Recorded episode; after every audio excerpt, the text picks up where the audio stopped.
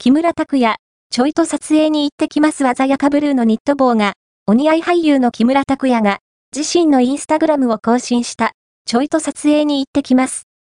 現地の天気に恵まれますように、というコメントとともに公開されたのは、おどけた表情を見せる木村拓哉の姿だ4月からスタートするドラマ、ビリーブで主演を務めることが発表された木村拓哉。